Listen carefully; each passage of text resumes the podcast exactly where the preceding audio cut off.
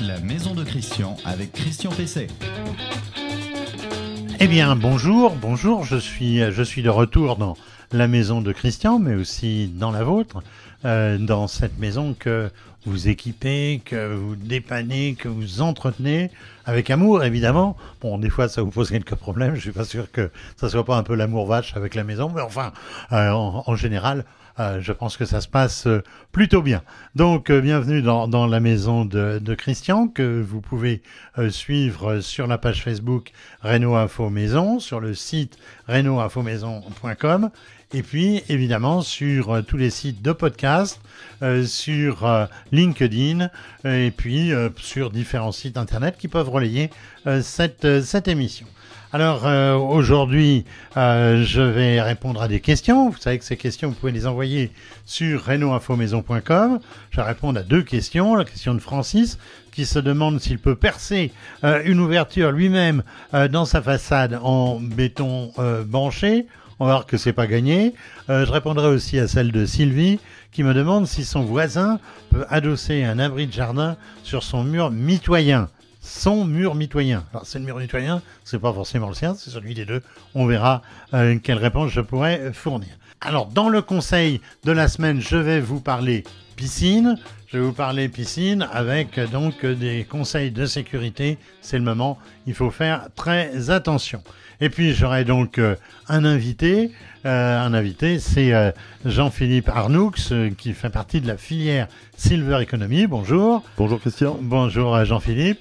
Et donc, eh bien, Jean-Philippe, il va nous parler de l'aménagement, de l'adaptation du logement au vieillissement. je finirai par l'information du jour, c'est le plébiscite du chauffage pour ma prime rénove. Le conseil de la semaine.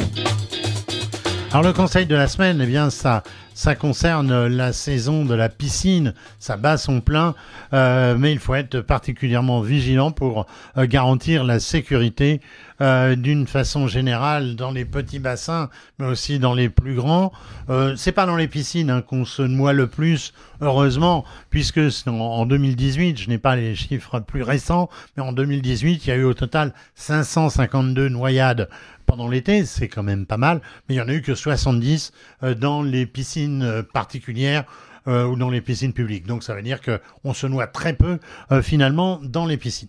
Attention, on y a aussi des accidents qui peuvent résulter des conséquences d'une noyade ou d'un début de noyade. Alors, je rappellerai qu'il y a des règles de sécurité pour les bassins fixes semi-enterrés euh, ou enterrés qui doivent être sécurisés donc par différents moyens qui sont à votre disposition. C'est quoi? C'est une clôture et un portillon euh, de protection avec des systèmes de, fermeture qui font que les enfants ne puissent pas les ouvrir euh, facilement. Il y a les systèmes d'alarme, il y a la possibilité d'avoir une couverture de sécurité quand le bassin n'est pas utilisé, et puis il y a les abris piscines évidemment. Alors, vous pouvez noter que les bassins d'ornement, les piscines intérieures, les piscines gonflables, démontables, en panneau, eh bien, c'est pas concerné par, euh, ces éléments. Euh, de sécurité, moi je pense que malgré tout, euh, bah, il faudrait en mettre parce que c'est, c'est quand même une sécurité absolue. Alors, n'installer que des matériels évidemment normalisés qui sont griffés EN, NF. Attention aux équipements et aux matériels bon marché qui viennent parfois de l'autre bout du monde, mais qui ne sont pas conformes aux règles de sécurité. Alors c'est avant tout la, la vigilance qu'il faut recommander. Euh, jamais un enfant sans vigilance, sans surveillance, par exemple, euh, autour, d'un bassin. Il faut savoir que euh, suffit de parler à un voisin par-dessus la haie pour qu'un accident, un accident arrive. Il faut savoir que euh, il suffit de 3 à 4 minutes à un enfant dans un bassin qui va faire même 40 cm de profondeur d'eau pour risquer de, se noyer. Alors, évidemment, je rappellerai aussi que la meilleure des sécurités, eh c'est encore euh, d'apprendre à nager aux enfants. Euh, et puis, sinon, de, toute façon, de les, équiper. Le minimum, c'est des brassières. Mais il y a aussi maintenant des maillots de bain euh, avec des, systèmes de flottaison intégrés qui présentent l'avantage aussi de protéger la peau de, nos pitchouns contre les rayons du soleil. Votre question à Christian Pesset. Alors la question euh, qui, qui m'est posée euh, cette semaine, l'une des deux questions que je vais traiter, parce que j'en reçois beaucoup d'autres. Euh, c'est Francis qui me dit euh, Nous avons une maison en béton banché. Euh, on nous dit qu'il était possible de percer une ouverture pour poser une porte-fenêtre ouvrant sur le jardin, car ces murs sont très solides. Pouvons-nous le faire nous-mêmes? Alors, le béton banché, ce qu'il faut savoir, c'est que c'est le béton qui est coulé entre, entre des parois, et effectivement, c'est un, c'est un, c'est un béton extrêmement dense, extrêmement solide. Euh, alors, euh, euh, ça ne veut pas dire qu'il ne faut pas prendre de précautions, puisqu'il est question de la façade, et les quatre murs, par définition, ils sont, ils sont porteurs dans, dans, dans, une maison. Alors, les percements en partie basse de la maison euh, puisqu'il s'agit d'une porte-fenêtre, j'imagine que c'est pour aller, par exemple, sur la terrasse, eh bien, ce sont des zones particulièrement sensibles, puisque ça supporte tout le reste de la maison, et ça supporte euh, notamment, évidemment, euh, les étages supérieurs, si jamais il y en a. Alors, moi, je vous dirais, il est indispensable d'avoir l'avis d'un professionnel, un ingénieur béton, un architecte, au minimum un maçon, avant d'attaquer un percement comme celui-là. Et puis, euh, je vous conseille fortement de le faire faire par un professionnel, parce que ça engage aussi des questions de garantie décennale. Si vous le faites vous-même, vous n'aurez aucune garantie. Euh, si vous passez donc par un maçon, assurez-vous qu'il a bien euh, l'assurance décennale, qu'il est bien garanti en décennale, ce qui vous permettra de prendre l'assurance dommage ouvrage, je le répète sans cesse, euh, c'est l'assurance qui vous permet d'éviter tout litige euh, avec, un, avec un professionnel. Et puis, euh, je vous déconseille fortement d'y aller vous-même parce que, à part avoir un perforateur professionnel, vous allez vous échiner pour percer ce type de mur. Vraiment, il vaut mieux laisser ça à des pros. L'invité de Christian PC. Alors, mon, mon, invité, mon invité du jour, c'est donc, je le présentais tout à l'heure, Jean-Philippe Arnoux. Bonjour. Bonjour Christian. Bonjour Jean-Philippe, vous êtes un fidèle de mes anciennes émissions et puis de cette émission La Maison de Christian maintenant. Euh, alors euh, vous êtes euh, l'un des responsables, enfin vous avez un rôle important dans la filière Silver Economy, ce qu'on peut dire? Alors vous pouvez nous dire déjà ce que c'est que la, la, la, Silver, la Silver Economy, la filière Silver Economy alors, la silver economy, c'est toutes les activités qui vont graviter finalement autour de ce qu'on appelle la transition démographique et le vieillissement de la population, qui aura un impact sur beaucoup d'activités en fait. Hein. Donc, euh, on va parler de, l'adaptation du logement, mais également sur les services, sur les transports, sur le tourisme. Donc, la filière regroupe en fait euh, tous les acteurs impliqués et volontaires pour euh, apporter des réponses à ce changement, je dirais, de, de, structure de notre pyramide des âges, donc qui va, nécessiter, euh, je dirais, euh, et développer de l'activité également économique et beaucoup d'innovation. Alors, euh, les, grands postes d'adaptation d'un logement au vieillissement, c'est quoi? Un petit peu tout, mon capitaine. Oui. non, mais il, faut suivre un parcours logique, en fait, hein, je dirais, de son portail jusqu'à sa maison, puis après euh, l'intérieur de la maison. Donc, c'est par exemple des extérieurs sécurisés, hein, des allées euh, stables et pas forcément graviers, euh, tout, tout ce qui est chemin de circulation autour de la maison, c'est de l'éclairage automatisé pour mieux voir les obstacles, et c'est limité au maximum toutes les marches et ressauts qui peuvent être générateurs de chute. Je prends un exemple. Peut-être qu'on a voulu mettre, pour des questions esthétiques, des pas japonais. À un moment donné, le pas japonais peut devenir un piège parce qu'on va trébucher dedans si on lève un peu moins bien les jambes. Il va pouvoir et puis il va pouvoir être glissant, il va pouvoir se décaler, devenir boiteux. Exactement. Et là c'est le, le risque d'accident. Et là donc le risque, euh, j'en parle pour cause de mes parents. Hein, mon père a fait une chute à cause de, de c'était pas des pas japonais, c'est des dalles, mais une s'est décalée et donc est devenue dangereuse. Euh, ensuite, alors évidemment bien regarder ces terrasses. Hein, on a tous des terrasses, des balcons parce que souvent, si c'est du vieux carrelage glissant, et eh ben ça peut devenir vraiment dangereux euh, en cas de pluie. Et puis, euh, au niveau de la maison, bon, évidemment, on a tous en tête la salle de bain, hein, enlever sa baignoire pour mettre une douche, euh, retravailler l'éclairage de la salle de bain, parce que très souvent, euh, un savon qui tombe sur un bac de douche blanc, bah, tout de suite, on le voit moins bien. Donc, très important d'avoir un bon éclairage, alors pas que la salle de bain, les zones de circulation, les couloirs, les escaliers. Hein. Donc, pas hésiter parfois à renforcer l'éclairage, sans qu'il soit éblouissant. Et puis après, ça peut être des petits travaux dans la cuisine, comme rabaisser des meubles hauts qui seraient trop hauts pour éviter de monter sur un escabeau. Donc il y a des travaux au sens noble du terme, et puis il y a des petits gestes d'adaptation du quotidien. Le, le courant, quoi. le- le- le- Voilà, mais, mais euh, où il faut être vigilant et, et pas attendre le dernier moment. Alors, on n'a pas, on n'a pas intérêt à, recourir au service d'un ergothérapeute, euh, par exemple? Euh, Est-ce que c'est indispensable Euh, Est-ce que c'est, euh, c'est quoi d'ailleurs un ergothérapeute? C'est un, un Alors- grand mot. hein. Un ergothérapeute, en fait, c'est un professionnel qui va observer finalement le, la personne et croiser son environnement avec son état de santé. Alors, est-ce que c'est indispensable? Oui, si la personne est en perte d'autonomie, ça c'est euh, ma position, parce qu'effectivement, il y aura une pathologie à, à constater. Non, si c'est vraiment en phase de- de- d'extrême prévention. Alors, bien sûr qu'un ergothérapeute qui connaît quelque chose au monde du bâtiment pourra voir euh, à 360 degrés les zones d'amélioration, mais il y interviendra plutôt en, en observateur aguerri et objectif, plus qu'en véritable ergothérapeute, euh, dont le métier, c'est à la fois d'observer des pathologies, d'apporter des réponses par rapport à l'environnement ou par rapport à des objets comme des cannes, des loupes, euh, voilà, et puis aussi de prévoir l'avenir, parce qu'une une pathologie peut être évolutive. Donc lui, lui, il est vraiment pour observer le coup d'après. Alors aujourd'hui, c'est une profession en plein développement. Il n'est pas exclu que, que, effectivement, euh, dans le cadre de l'adaptation du logement, tout ou partie des travaux puissent être, leur être confiés, hein. Euh, mais plutôt pour des personnes en perte d'autonomie, hein, qu'on dit GIR 4 et moins. Euh, donc on classe les personnes âgées de 1 à 6 et donc à partir de 4, c'est là où on commence à être en perte d'autonomie. Euh, et puis et puis voilà, mais enfin c'est une, une profession qui est appelée, en tout cas dans le monde de l'habitat, à fortement se développer et que j'engage alors notamment les aidants hein, de, de- de- de- que- qui ont à charge des parents à ne pas hésiter à, à recourir, je dirais, à un ergothérapeute pour la partie habitat. Euh, parce qu'ils ont déjà beaucoup de choses à gérer et là, ça leur permettrait d'avoir un rapport, un diagnostic vraiment complet des besoins d'adaptation avec aussi une gradation en fonction du degré d'urgence. Peut-être que finalement, ce ne sera pas la baignoire l'urgence. Peut-être Oui. que ça sera une main courante dans l'escalier ou euh, aménager la cuisine. Alors, euh, évidemment, on vient de parler de, on a parlé déjà de la, de la baignoire, de, de la salle de bain. Euh, on en a parlé dans, dans, dans cette émission, hein, puisque on a vu ça récemment avec euh, avec AKW, euh, qui est un grand spécialiste euh, du, du sujet. Est-ce que c'est véritablement compliqué? Parce qu'on présente ça comme toujours. Facile, mais est-ce que c'est pas quand même compliqué de changer euh, sa baignoire pour une pour une douche? Il y a des modules, comment ça marche? Bah, Il y, a, y, a, alors, il y, a, il y a déjà dans l'inconscient collectif euh, le mot de douche à l'italienne.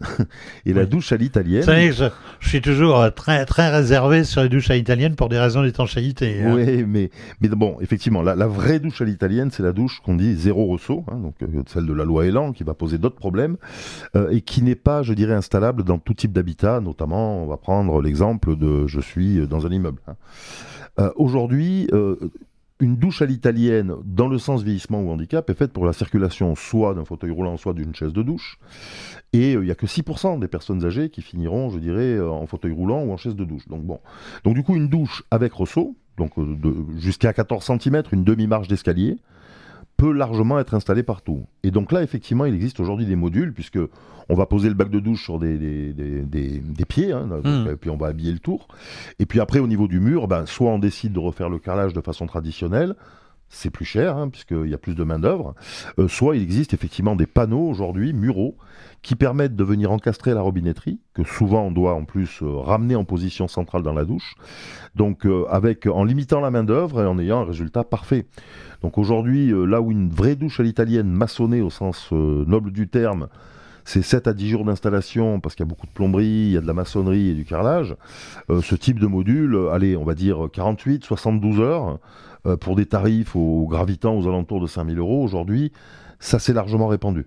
Alors justement, vous nous parlez d'argent, et bien sûr, faut en parler d'argent, Euh, parce que comment on peut financer tout ça? Alors j'ai vu que Action Logement avait apporté une aide importante, mais qui est suspendue cet été. Donc alors, euh, euh, comment on peut obtenir des aides et jusqu'à quel niveau Euh, Parce que quand même, c'est une dépense importante. Alors, Action Logement, oui, alors c'est même arrêté au mois d'avril, victime de, son succès et d'une décision louable hein, de réattribuer une partie des fonds à la construction de logements sociaux où on est aussi très en retard. Donc ça nourrira à la fois le, pan social et puis le pan construction qui en a bien besoin. construction neuve. ça a également montré une chose, c'est que Action Logement s'intéressait aux personnes âgées de 70 ans et plus, mais sans condition de perte d'autonomie. Donc vraiment avec une volonté de faire de la prévention. Et effectivement, ça, a marché, hein, puisqu'ils ont concouru à financer pas loin de, en 12 mois, 100 euh, 000 salles de bain. Aujourd'hui, euh, on était à peu près à 50 000 rénovations de logements hein, par an. Donc là, en, un an, à eux seuls, juste sur le pan salle de bain, ils en ont fait 100 000. Et alors, qu'est-ce donc alors Comment on peut obtenir des aides aujourd'hui? Alors aujourd'hui, ben, on est revenu, vu qu'il n'y a plus qu'Action Logement, à un modèle plutôt classique, c'est-à-dire en fait des aides de l'Agence nationale pour l'habitat, qui peuvent prendre en charge alors soit 35, soit 50% de vos travaux en fonction de vos conditions de revenus. Donc pour ça, il faut aller vérifier, euh, je dirais, sur le site euh, ana.fr. Hein, euh. donc c'est l'Agence nationale de l'habitat. et donc vous avez des catégories de revenus modestes, très modestes. Île-de-France, province. Et si vous êtes dans ces catégories de revenus, vous pouvez instruire un dossier. Et très souvent, de plus en plus, ils demandent aussi une condition de perte d'autonomie. Ensuite, vous avez euh, des aides des caisses de retraite, la CNAB, les CARSAT. Hein. Donc, c'est des aides travaux en complément de celles de l'ANA pour venir, je dirais, euh, euh, financer, donc c'est 1500 jusqu'à 3000 euros, hein, des travaux plus conséquents si, par exemple, on excède le budget de l'ANA. Et puis, alors, pour toutes les autres catégories, mais toujours en perte d'autonomie, c'est-à-dire 4 et moins ou handicapés, il y a euh, le crédit d'impôt qui a été reconduit jusqu'en 2023. Donc on sait que c'est des mécanismes désuets. On sait que c'est des mécanismes que Bercy n'apprécie guère et donc c'est pour ça qu'on réfléchit à autre chose. D'accord. Alors il y, a eu plusieurs rapports, hein. vous avez participé, je sais, à plusieurs d'entre eux. Euh, on en est où de, toutes ces réflexions euh, Parce qu'on a l'impression qu'il y a beaucoup de, groupes de travail, de groupes de réflexion, mais est-ce que ça n'accouche pas un peu d'une souris tout ça? Alors, euh, ouais, il faut, vraiment être euh, engagé dans le sujet depuis de nombreuses années pour connaître le parcours du combattant. Euh, déjà, bon, dire que l'État fait beaucoup d'efforts pour la transition énergétique dans l'habitat, faut le rappeler. Et voilà, donc, mais cette transition démographique arrive, il faudra bien la traiter. Alors, il y a eu un premier rapport, qu'on dira fondateur du président de la filière, Luc Broussy, en 2013 et qui, qui, a, qui, a, été le premier à, à, parler du logement à haut niveau politique euh, et mettre en avant notamment le besoin de, de simplifier les aides, de, de, de professionnaliser aussi, euh, mettre en avant des labels pour les artisans et ainsi de suite. Bon. 2019, on en avait refait un au niveau de la filière, alors qu'il était plutôt euh, une vingtaine de propositions. Mais c'est à peu près toujours le, le, le même, la même chose, qu'on a besoin de simplifier l'accès aux aides et aux interlocuteurs et puis, euh, euh, aussi d'avoir euh, d'ouvrir le champ finalement de notre réflexion au fait que quand je vais adapter le logement pour la personne, il faut aussi que je pense qu'il faut que je l'adapte au service, puisqu'il y a énormément d'aides à domicile qui, travaillent, hein, je dirais c'est des personnes âgées, et c'est une profession où malheureusement l'inadaptation du logement génère énormément d'accidents du travail. En accidentologie, la profession d'aide à domicile est largement devant le bâtiment et l'industrie. Hein. Personne ne le sait, mais c'est énorme. Donc du coup, euh, hein. la bonne nouvelle, c'est qu'on approche du but, puisque... Il y a encore euh, un rapport. Il y a encore un rapport, mais, euh, mais selon une approche différente. là, c'est un rapport qui a été demandé par trois ministres. Et Brigitte Bourguignon, en charge de, de l'autonomie, Jacqueline Gouraud en charge de l'aménagement du territoire et puis euh, Emmanuel Vargon en charge donc du logement. Euh, pour euh, vraiment avoir une vision transversale, puisque je le disais en introduction, la filière Silver Economy est très transversale à beaucoup de sujets. et là, l'idée, c'était vraiment de faire le lien, alors certes, entre l'adaptation du logement, mais également la mobilité, l'inclusion sur le territoire, et puis, et puis la simplification globale de tout ça on peut avoir euh, adapté une maison euh, au fin fond d'une forêt sans accès au transport et aux services, c'est pas forcément rendre service à la personne. Ça ne veut pas lui dire qu'on va la faire partir de chez elle. Mais ça veut dire, par exemple, qu'il faut qu'on organise d'autres types d'habitat sur le territoire, ce qu'on appelle l'habitat inclusif, par exemple. Euh, sur la partie uniquement logement à laquelle j'ai contribué avec Luc, très clairement, c'est de simplifier. Donc, c'est par exemple plutôt que d'avoir trois opérateurs qui vont pouvoir amener, alors je parle nationaux, hein, l'ANA, la CNAV, Bercy à travers le crédit d'impôt, c'est d'avoir qu'un seul. D'avoir donc un seul financeur pour l'usager, Hein. Et, puis, euh, et puis une demande unique, hein, puisqu'aujourd'hui, très souvent, il faut avoir recours à un opérateur, type notre partenaire Solia, pour aller poser la question du financement à beaucoup d'opérateurs. J'ai en tête euh, mes amis de la mairie du Havre qui disaient, voilà, euh, quand, quand vous avez une demande de subvention, il y a cinq personnes qui viennent chez vous. Enfin, les gens vous prennent pour des fous, quoi. Oui. Donc aujourd'hui, c'est vraiment dossier unique, interlocuteur unique, financement unique. Et prime unique. C'est quoi? C'est un peu du comme ma prime rénov, mais alors euh, adapté, à, c'est le cas de le dire, à, Alors, à ce secteur Ça devrait s'appeler ma, Ma Prime Adapt, puisque euh, Ma Prime Rénov connaît le succès qu'on sait, euh, parce que ça a simplifié, ça s'adresse à, à une grande, grande population, enfin une partie de la population. hein.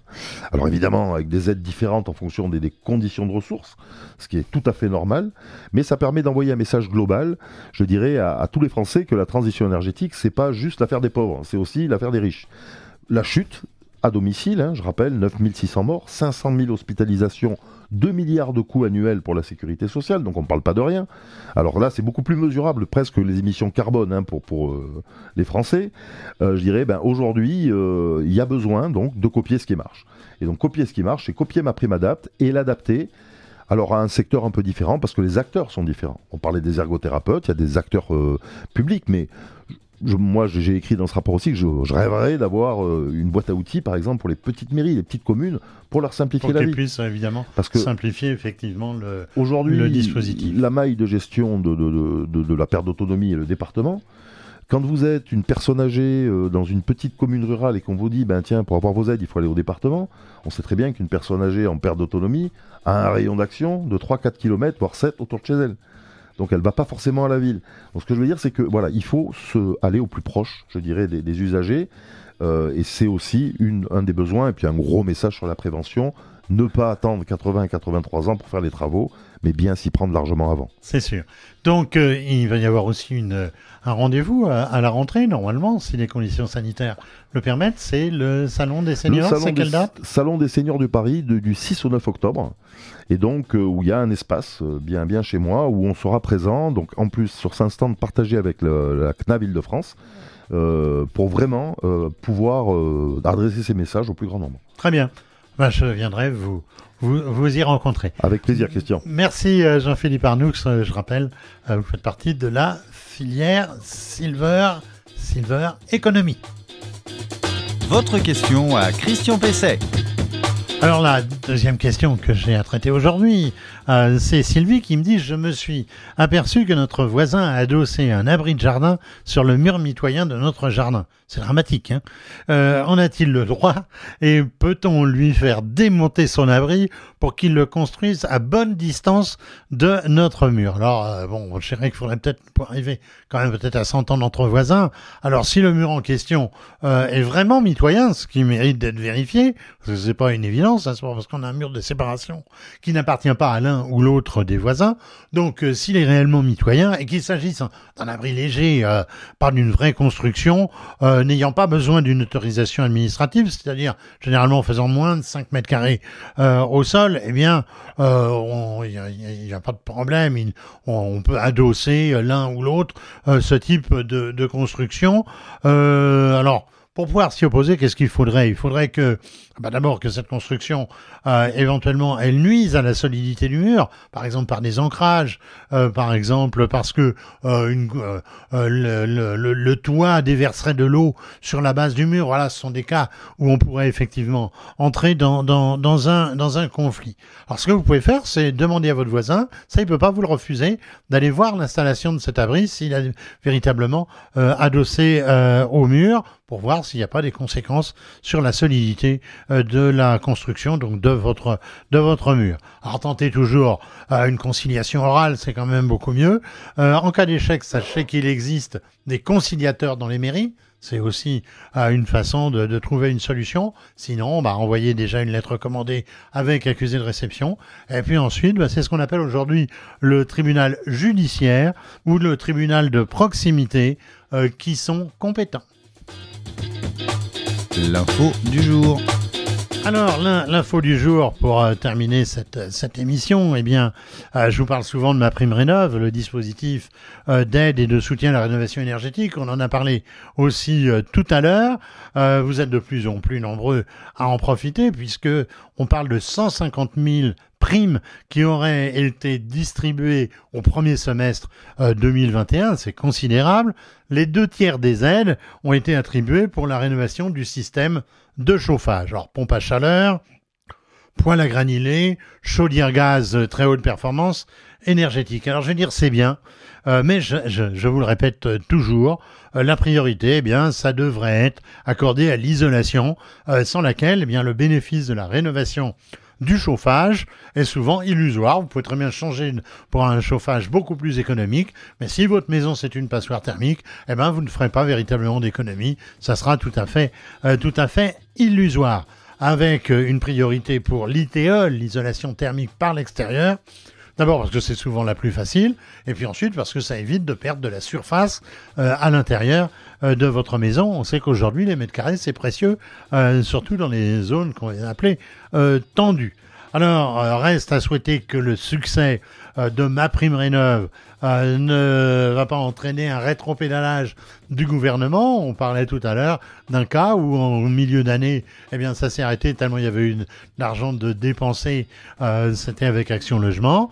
Il faut espérer que ça va pas suivre le même, le même chemin. Donc, dépêchez-vous quand même de faire ces travaux et de bénéficier donc des aides.